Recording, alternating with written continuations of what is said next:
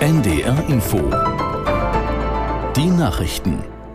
Um 17.29 Uhr mit Astrid Fietz. Bundesinnenministerin Faeser fordert ein strikteres Vorgehen bei häuslicher Gewalt.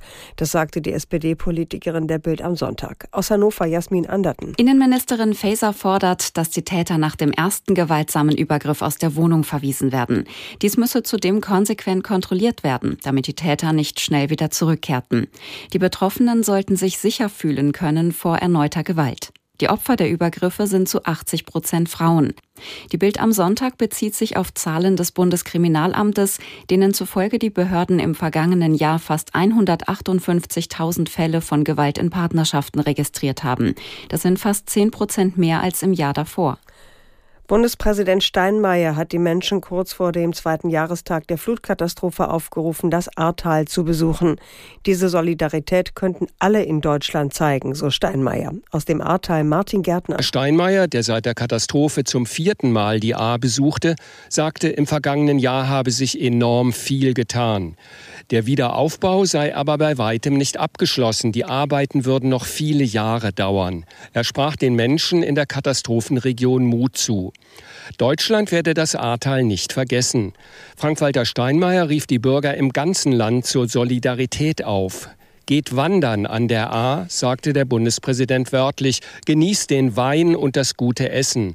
Damit helft ihr den Menschen im Ahrtal. Nach dem Tod vieler Zivilisten bei einem Luftangriff auf ein Wohnviertel im Sudan hat sich die UNO besorgt gezeigt. Ein Sprecher von UN-Generalsekretär Guterres sagte, das nordafrikanische Land stehe am Rande eines umfassenden Bürgerkriegs, der potenziell für die ganze Region destabilisierend sei. Die UNO setzt in diesem seit drei Monaten andauernden Konflikt auf die Vermittlung afrikanischer Staaten. Die sudanesische Armee hatte gestern die nahe Khartoum gelegene Millionenstadt Omdurman aus der Luft angegriffen. Laut Gesundheitsministerium gab es 22 Tote und eine große Zahl an Verletzten unter Zivilisten. Hunderte ultrakonservative Nationalisten haben in der Südkaukasusrepublik Georgien ein Pride-Festival zu Toleranz gestürmt und dort schwere Verwüstung angerichtet. Sie verbrannten Regenbogenfahnen und Plakate. Es gab schwere Schäden an Ständen und einer Veranstaltungsbühne.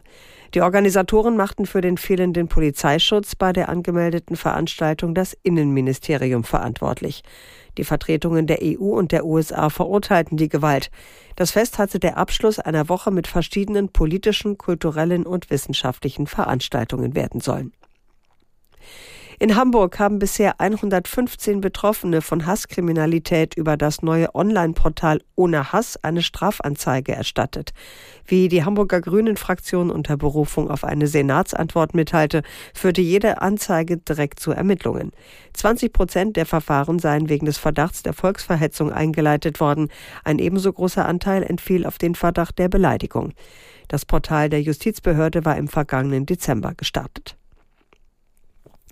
Das Wetter in Norddeutschland. Heute Abend länger sonnig, später teils kräftige Schauer und Gewitter möglich. Temperaturen 22 Grad auf Fehmarn bis 34 Grad in Hannover.